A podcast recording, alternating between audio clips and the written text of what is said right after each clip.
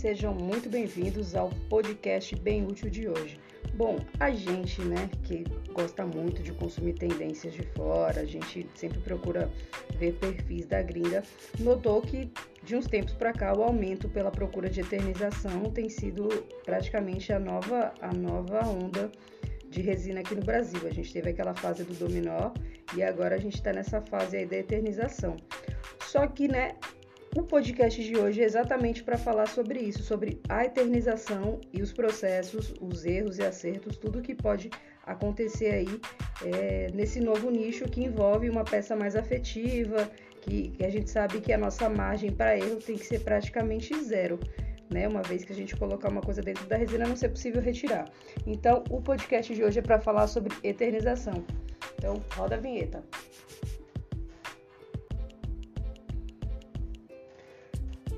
Vamos lá. Eternização, para quem não sabe, nada mais é do que o ato de eternizar algo. E no processo, né, dentro do, do, do, do nosso nicho, que é a resina, eternização para a gente é quando aquela mãe decide colocar o cabelo do filho, o cordão umbilical, a pulseirinha da maternidade, ou até aquelas mães de pet que também gostam de eternizar a cinza do cachorro, é, ou do gato, pelo é, presas, né? Então, eternizar, ou, até vai até além, né? Tem buquês de rosa, tem outras coisas. Então, eternizar é, vai além de só simplesmente colocar uma coisa dentro da resina, por mais que tecnicamente seja isso. Essa peça é uma peça que ela tem um valor muito afetivo para quem para quem pede. Então sempre ter, vem carregado com uma história, a história é sempre muito emocionante. Então é uma história de muita dor, uma história de muita felicidade. Então a gente tem que tratar com muita seriedade acima de tudo isso. E o que a gente sempre indica para as nossas seguidoras é: se você não sabe fazer eternização ainda, não venda esse tipo de serviço, porque você pode acabar é, não correspondendo às expectativas que não são baixas, né? A gente sabe, quem trabalha com resina sabe. É, então, né, o ideal é que a gente seja muito realista nessa hora de, de, entender mesmo se esse é o momento de você colocar esse produto no, na sua loja, não tendo ciência alguma de como faz, porque você pode sim prejudicar é, sua imagem como resineira, mas também criar uma experiência de compra muito ruim para sua cliente. E isso é muito, isso é muito chato. Então, o motivo do nosso podcast de hoje é para alertar, dar uns toques, dar umas dicas para vocês entenderem o que é eternização e entender como um nicho, sim, com certeza que, que tem, tem sido muito, muito vantajoso, porque é uma peça que ela tem, tem uma, vai uma quantidade elevada de resina comparado com dominó, com outras peças, mas em compensação o custo dela, né, o, o custo dela é, justifica o preço de venda dela que a gente vê por aí, o pessoal vendendo de, sei lá, 219 reais, acho que foi mais ou menos o preço mais baixo que a gente consultou, até 304, então, 395 reais. É uma peça ali, não falo nem uma peça grande, eu falo uma peça pequena, uma peça de 10 por 10, no máximo 12 por 12. Então, é um nicho legal, é um, é um contexto bom. Se a gente fizer uma conta bem besta aqui, é, levando em consideração, exemplo, o nosso molde eternizar mesmo, ele vai ser 187 gramas de resina. A resina, que eu vou até fazer a conta agora, a resina tá mais ou menos na faixa dos 200 reais, na média, né?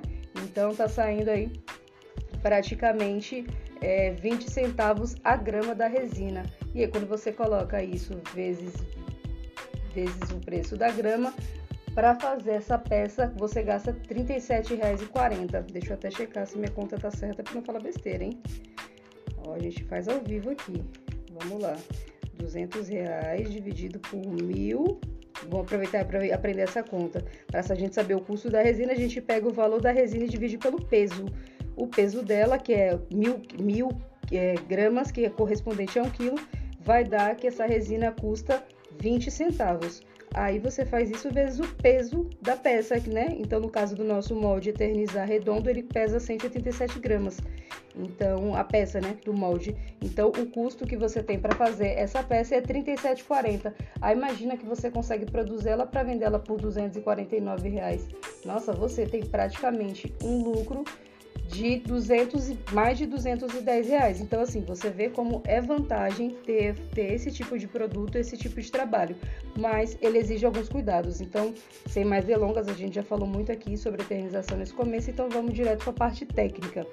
É, primeira coisa que é importante a gente ressaltar: a, né, independente de qualquer peça, a resina ela sempre vai amarelar. No final do, da vida útil dela, que não vai ser curta, ela vai começar a amarelar nesse processo. Ela se deprecia assim com o tempo, mas não é a resina em si, todo o bloco de resina ou toda a peça em resina. São as facetas onde mais tomam sol. O que isso quer dizer? Exemplo, um dominó, certo? Você fez um dominó, imagina a peça de dominó na sua mão.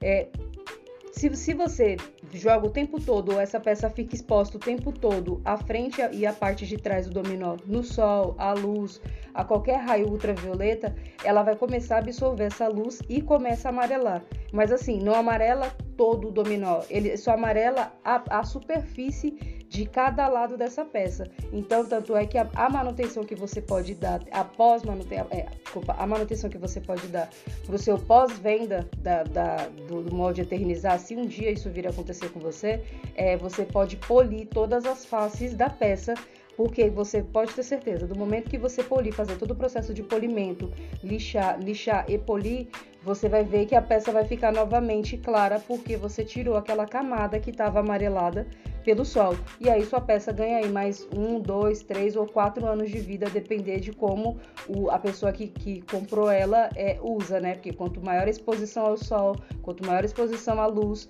mais amarelada ela fica. Então, o primeiro ponto é esse, já é uma dica para pós-venda de quem já trabalha com isso. Outra coisa, quando a gente fala da resina, também a gente tem que entender que a resina é uma coisa que, né, são dois componentes químicos, quando se misturam, endurecem. Então, você tem que ter muita certeza do que você está fazendo, porque você corre o risco de você perder a peça do cliente. E isso seria muito ruim. Por exemplo, um, sei lá, um, um chumaço de cabelo. Se você não sabe ainda o que você está fazendo, ou se você quer tentar entender, testa primeiro. Então, assim, eu conheço muitas resineiras, clientes nossas mesmo, que pediram dicas sobre eternização e, eu, e a gente comentou sobre isso. Olha, faça teste primeiro, é, pega cabelo de boneca, não sei o que. E olha, cabelo de boneca corre risco de derreter porque ele é plástico, ele é sintético e a resina aquece.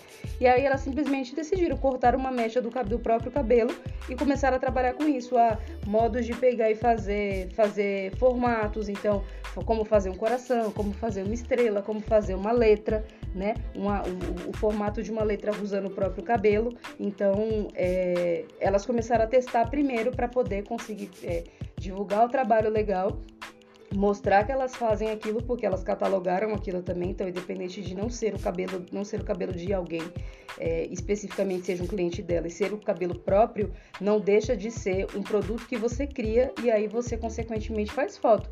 Então você pode ter um portfólio de produtos de eternizar sem necessariamente ter feito eternização de ninguém que não seja de você mesma. Então, isso também é importante, testar, testar antes tudo, porque uma vez que você pega uma matéria orgânica de alguém, principalmente as pessoas que trabalham com leite, é muito delicado, porque também é outro ponto, outra coisa que pode interferir. É, então, sempre teste. E o lance que eu tô falando do leite é, é entenda, do, tudo que você coloca que é matéria orgânica dentro da resina, ela altera a, a, a cor da resina, né? Então, é, eu sei que tem algumas, algumas, algumas pessoas que podem ouvir esse podcast que trabalham com biojose e falam: não, eu misturo leite normal e minha resina nunca alterou aguarde, porque ele vai alterar sim. Ele, dá, ele faz uma alteração, é, é, ele amarela, ele faz o processo de amarelamento ser um pouco mais, mais rápido por conta de a resina estar em contato com uma coisa orgânica que está se depreciando, está se, se des, de, né, degra, degradando. Então, consequentemente, ela altera a cor. Essa coisa altera a cor que contribui para a alteração da cor da resina.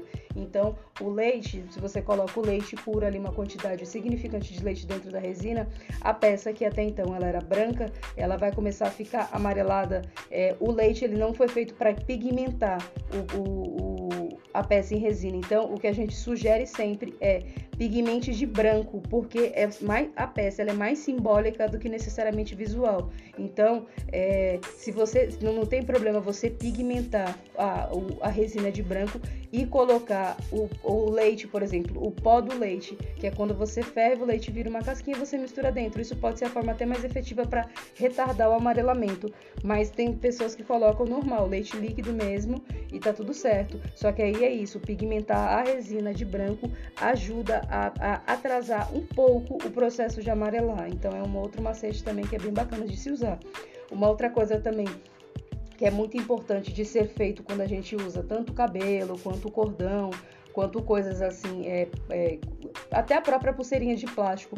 Sempre isole é, é essa peça antes de enfiá-la direto na resina. Por que eu falo isso? Porque o molde de eternizar é um molde grosso. É, ele tem, né, ele tem de 20, de, de 20 milímetros, que no caso é 2 centímetros, até mais grossos que isso. E é, e é um processo que tem que ser feito por camadas, porque senão você concentra muita resina, ela ferve e acaba é, meio que depreciando algumas coisas dentro. Então, por exemplo, a resina pode alcançar um pico de, às vezes, 40, 50, 60 graus dentro do molde. Então, a, a pulseira de plástico ela pode não resistir a essa temperatura, esse pico de temperatura tão elevado, tão rápido. Então, o que, que você pode fazer para diminuir isso? Você isola essa peça. Isolar pode ser o quê? Você pode passar, por exemplo, um papel contact, ou você pode simplesmente aplicar, na verdade, a própria resina, é, preparar a peça antes de aplicá-la dentro da, do, do, volume maior de resina. Então você mergulha ela na resina, deixa ela reservada ali no canto, curando, sabe? Deixa, deixa ela curar, até porque depois você vai posicionar ela dentro da resina. Então não vai ser uma coisa que vai alterar muito para você. Você na verdade está se precavendo de proteger a peça de não acontecer nada com ela é, e poder seu trabalho aí ser entregue perfeitamente como a pessoa espera que isso aconteça.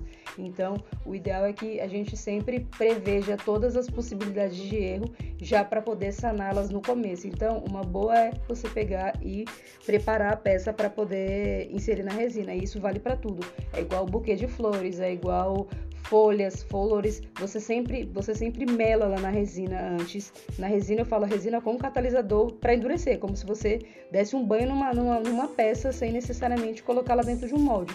Então você prepara ela primeiro para depois é, você pegar e colocar dentro do processo. Isso também vai evitar uma outra coisa que são as bolhas que ficam dentro de micro, micro espaçozinhos de, desses itens que vocês estão eternizando. Então tudo isso contribui.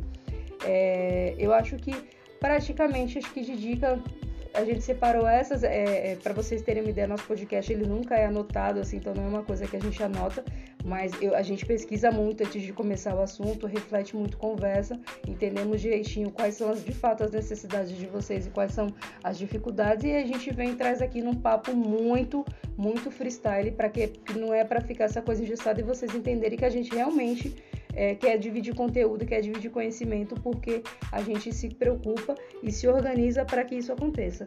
Então, o que a gente podia passar de eternização era isso. Eu acho que se for para complementar com mais alguma coisa é crie sim, crie muito, divulgue muito o que você faz, até os seus testes.